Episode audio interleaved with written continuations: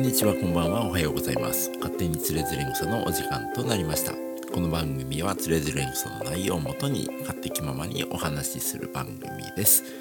お話ししますのはこの前、えー、スノーボード初滑りに行ってきまして、えー、めちゃくちゃいい天気で若い頃はね毎週水泳毎週のようにね、えー、滑りに行ってて、えね、よいい雪をえ、求めて県外遠征をしていた。けれども最近はえー、近場のゲレンデでゆるく流しているだけでも大満足な、えー、常雄です。どうぞしばらくお付き合いください。あの最近はパンデミックの影響もね、えー、そういう規制も徐々に緩和され始めてこれまで中止されてきていた、えー、年中行事こういうのもねだんだん執り行われるようになってき始めたようでどこかの県ではね初男なんて言ってえー、神社のお寺かな？お寺の解明をね、えー、一番に取った方が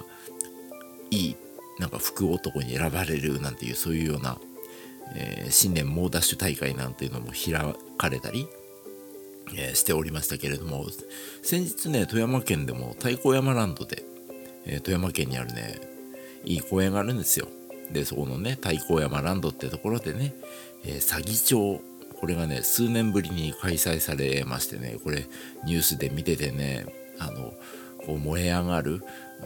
高く積まれたこうやなんていうんですか櫓っていうんですかこれがねバッと盛り燃え上がってそしてなんだろうあの書き初めとかがね高く高くこう舞い上がってるのを見るとやっぱあやっぱ正月ってこういうのを知らず知らずやっぱ正月あれで感じたんだな新年っていうのを感じていたんだななんていうふうに思いました。ということで本日はつれづれ草の中から詐欺帳のお話、えー、ございますのでこちらをお話しいたします。どうぞしばらくお付き合いください。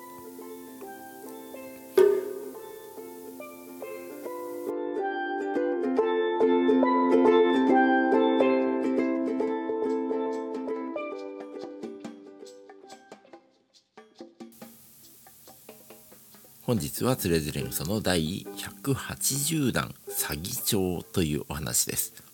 この段では詐欺帳の由来について健康さんが書いて、えー、いらっしゃいます。まずは現代語訳、ちょっと短いんでね、現代現代語訳をお話しいたします。詐欺帳は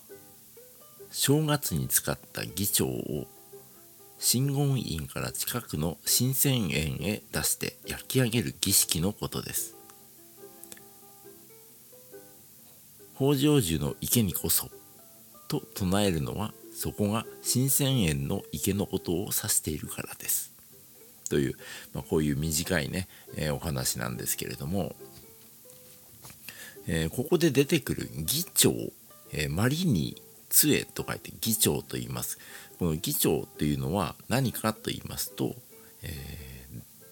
打球、えー、これは打つまりと書いて、えー、打球というそういう遊びに使われる、えー、これ形はねゴルフクラブのような形のね、え、道具のことなんですけれども、え、この打球もともとは紀元前6世紀頃のペルシャ起源の遊びでこれが中国に渡って日本に伝わったゲームでこの内容っていうのは馬に乗った者たちがこう二手に分かれて大体10人ぐらいですかね。56人、えー、6人から10人ぐらいかな、えー、でこれがね二手に分かれてこの、えー、議長というねこの道具をだからこのゴルフクラブですよね。ゴルフクラブを使ってマリオ相手のゴールに早く入れたものが勝ちっていう。今で言ったらねポロポロの起源でもあるらしいんでポロとよく似たような、えー、ゲームの内容だったそうです。で当時はあの、伝わった当時は馬に乗っていたんですけども後年ね庶民庶民もね遊ぶようになりましてこの時には馬に乗らないでただこの議長を使って相手ゴールにこのマリをね入れてあい、えー、だから今で言ったらクリケットじゃないか、えー、ホッケーか。ホッケーとかアイスホッケー。これに近いようなルールでね、えー、遊んでいたそうなんですけれどもこのゴルフクラブみたいな議長というのを、えー、三脚のようにねこう組み合わせて、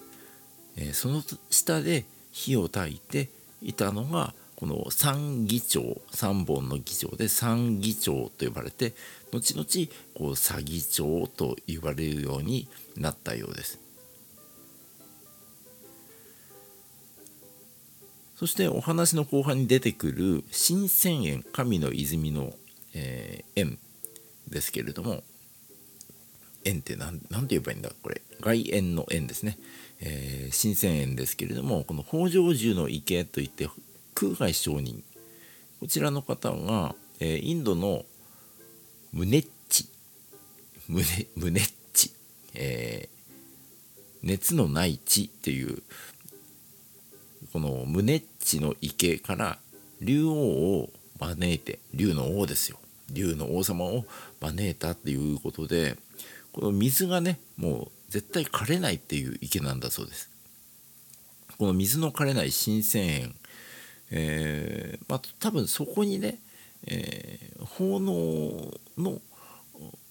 何て言うのかな遊び何て言うのかなよくねあのお相撲さんなんかでもねあれは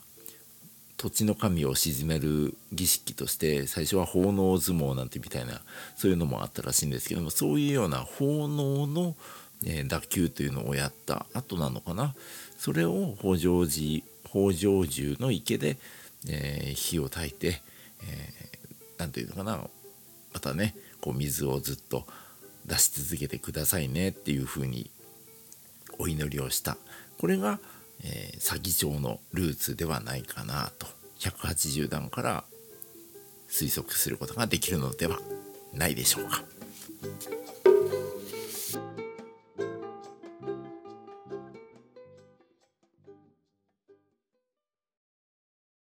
月が見てるよ。エンディングのお時間となりました。本日はつれづれ草の第180弾より詐欺帳というお話をいたしましたまあどんなものにもね、えー、由来というものがあるようなもので、えー、この話にも出てきた北条寺の池なんですけれどもあの静御前と義経が出会った場所としても知られているそういうようなあのパワースポット京都のパワースポットとして、えー、人気だそうですんで近くの方はとあと旅行のついでに行ってみてください。詐欺状って言ったらあの書き初めにねこう火を、まあ、さっきも言いましたけども書き初めをねこう火にくべて、えー、高く舞い上がったら達筆になるっていう風に言われてますけれどもしかしたらこの北条寺の池に竜王を呼んだ弘法大師のこの達筆さにあやかってそういう迷信が、えー、できたのかもしれませんね。そういえばあのこのプロでも失敗するという意味で工房も筆を筆の誤り弘法大師ですね。弘法大師空海でも、えー、字を間違えることがありますよっていうようなことわざがありますけれどもこの話はもともとは弘法大師空海が、えー、大天門っていう、えー、門の額の大事を書くように天皇から命ぜられてた時に大天門の王、えー、と応答の王ですね。えー、大天文の大の字を一つねこう点を付け忘れたっていう話がこの言葉の由来だそうです。ちなみにねこの時あの